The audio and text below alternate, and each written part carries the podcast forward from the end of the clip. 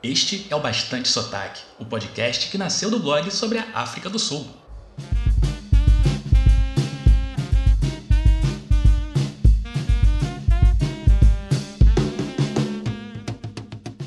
Moluene, bem-vinda, bem-vindo ao segundo episódio do Bastante Sotaque. Eu sou o Pedro Leonardo e tô aqui para falar sobre tudo que faz o brasileiro descobrir e se apaixonar pela África do Sul. Este é um podcast para você que ama a África do Sul ou ainda não conhece o país. Para quem já fez o passeio mais caro de helicóptero em Cape Town e para quem rezava para ter crédito quando passava o cartão do ônibus Mais City na catraca. Que foi? Que foi? No programa de hoje,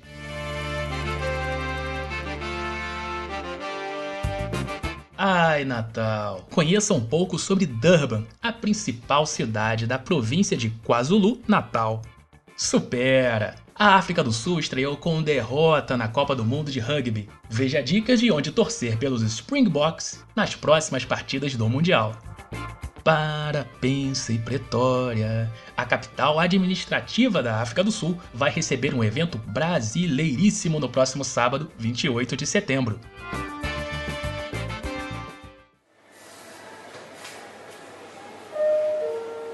Você está ouvindo o podcast Bastante Sotaque.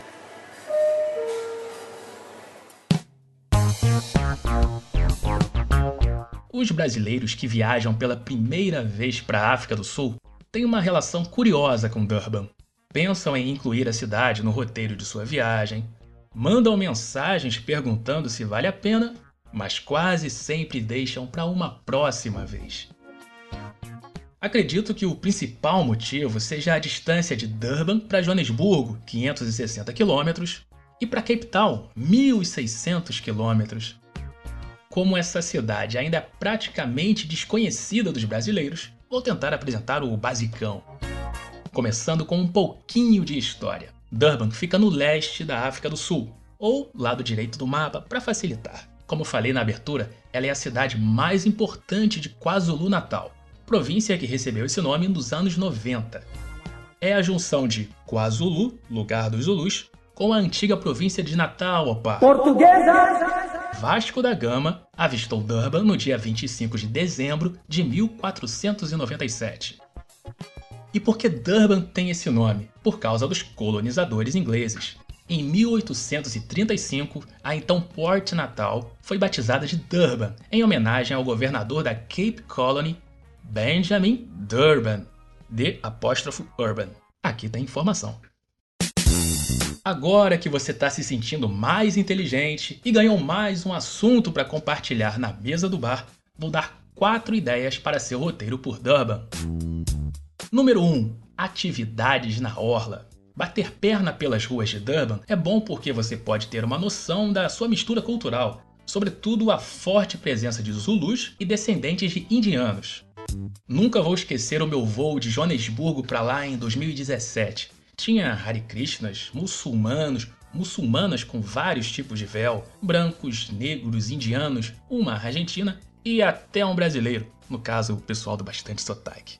E por que a orla? Porque caminhar e correr é de graça, né? Se o tempo colaborar, você ainda pode dar um mergulho nas suas praias banhadas pelo Oceano Índico. Meu amigo inglês Joe Cran foi o primeiro a me falar da temperatura da água. Tão quente que parece uma banheira. Como nunca dei muita sorte com o tempo em Durban, isso ficou para uma próxima. Caso você não se importe em atrair olhares por onde passa, pode passear pela chamada Golden Mile através de um tour de Segway, aquele tipo de patinete usado por seguranças de shopping. Acredite, pilotar aquele negócio é muito divertido.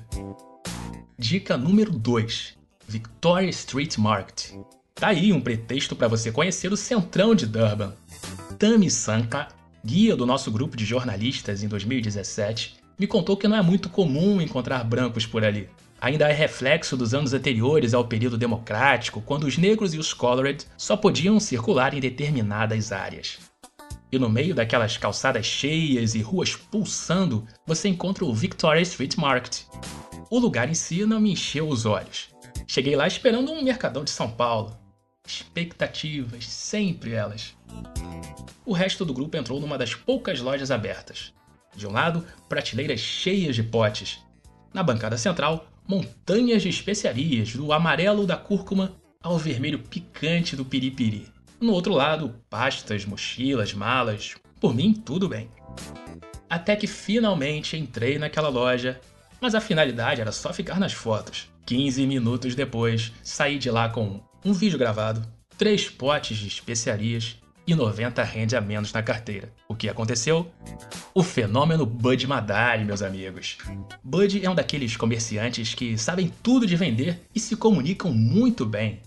Do nada você se vê no meio de uma conversa que envolve todo mundo na loja, e não importa a nacionalidade do cliente. Além de conhecer tudo sobre os produtos, sabe seus nomes em português, alemão, francês. Ele vende e vende e vende. You are listening to Bastante Sotaques Podcast.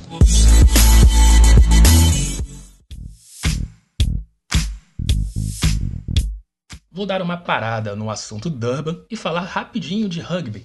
O Mundial do Japão começou agora em setembro e vai até novembro. A seleção da África do Sul, apelidada de Springboks, é uma das favoritas.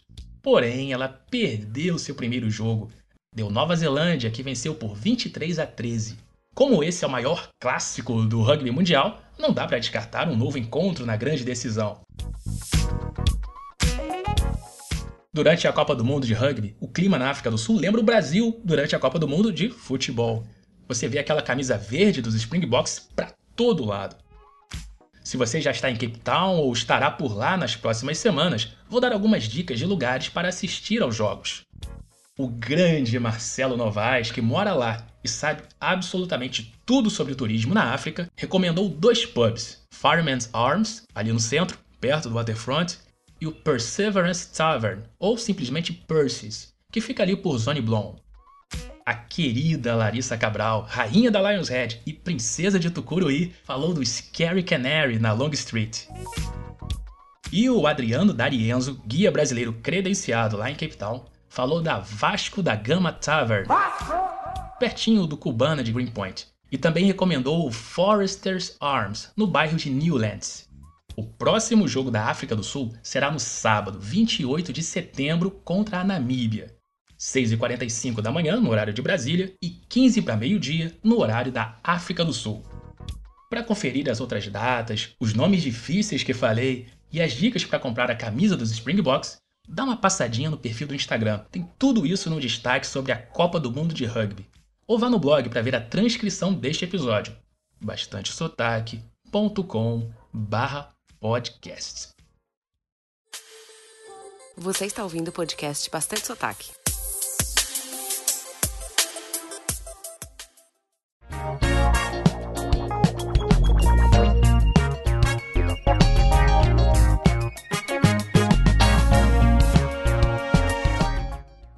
Falar de Durban, curry e óleo céu, diria Cartola. Vamos para a dica número 3.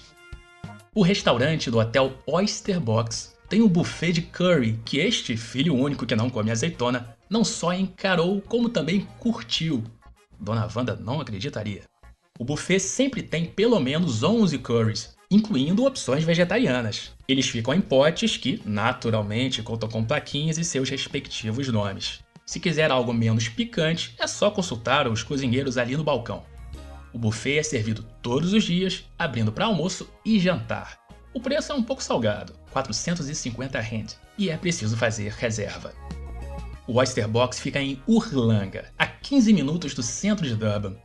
Para mim, aquela área tem uma pegada meio Barra da Tijuca, com seus condomínios, hotéis, shoppings, pouca gente na calçada e praia. Se você passar por lá, um lugar interessante no qual você pode encontrar gente com mais facilidade é o Pier. Sua peculiaridade é a estrutura, que faz referência ao esqueleto de uma baleia.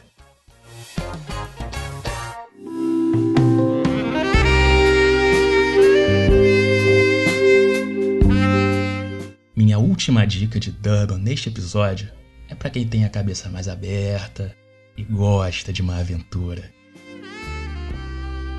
Recomendo fortemente que você faça swing em Durban.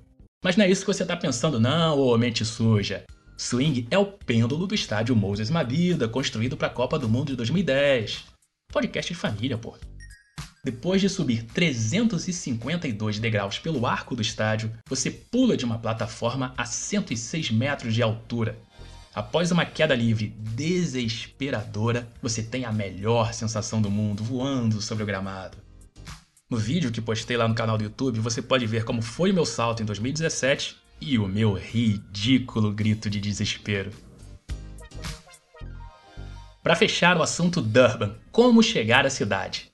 Para quem estiver sem carro, as opções mais comuns são ônibus tipo Cometa 1001, que eles chamam de coach, o Best Bus, que vai de hostel em hostel, e avião. As principais aéreas do país voam para lá. SAA, Mango, Kulula, Fly Safair, British.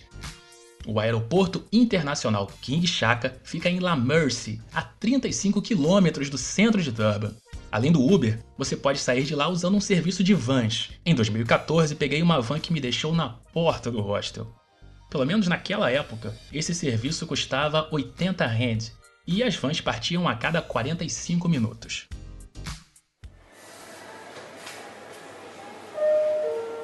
Você está ouvindo o podcast Bastante Sotaque.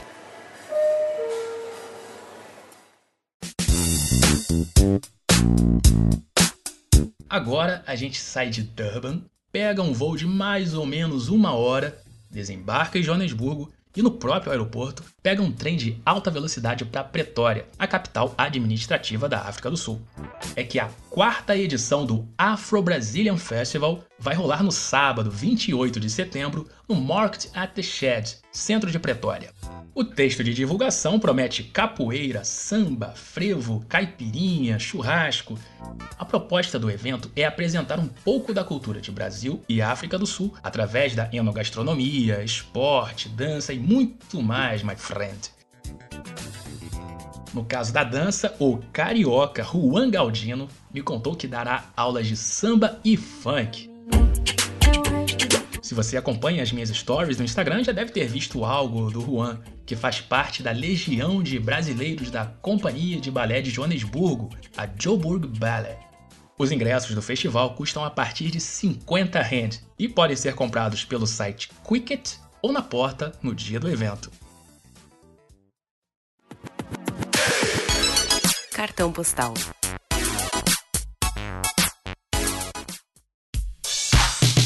Obrigado a todo mundo que deu aquela moral, divulgou o podcast e mandou DMs, comentários. Só não vieram ainda telegramas e cartas de amor. Vanessa Ávila, Elisa Castro, Carla Lencastre, Juarez Filho, Thaís Caires, é, Mariana Espolidório, Laizinha, alô Chicago, Bárbara Almeida, voz das vinhetas aqui do programa, que tá lá em Melbourne. Um beijão para todo mundo, seguimos juntos.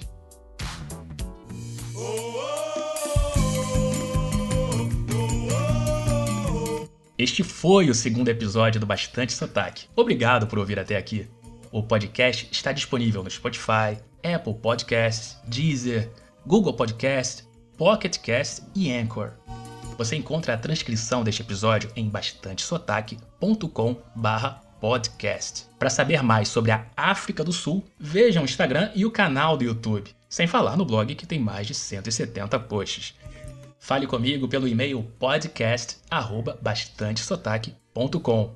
P O D C A S T arroba Me conta de que cidade você é, se ouviu o podcast no carro, na academia, no ônibus, no hotel, eu disse hotel, no metrô, no trem, enfim. Chega, né? Nos vemos na próxima terça. Tá certinho?